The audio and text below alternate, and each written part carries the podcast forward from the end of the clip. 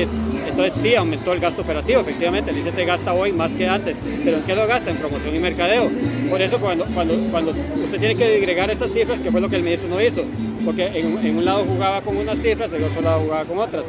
sí, efectivamente sí hubo un aumento, un aumento muy importante, pero en promoción y mercadeo del país, que es lo que nos ha permitido traer líneas aéreas de Europa, nos ha permitido eh, hacer campañas exitosas, nos ha permitido eh, contratar agencias de relaciones públicas tanto en Europa como en Estados Unidos y es gracias a ese, a ese aumento en el gasto operativo de promoción y mercadeo. Hay, hay un grupo de compañeros que los dejamos adentro para que eh, cumplan con ciertas cosas, para que no nos acusaran tampoco de que estábamos de vagabundos, no, no, todo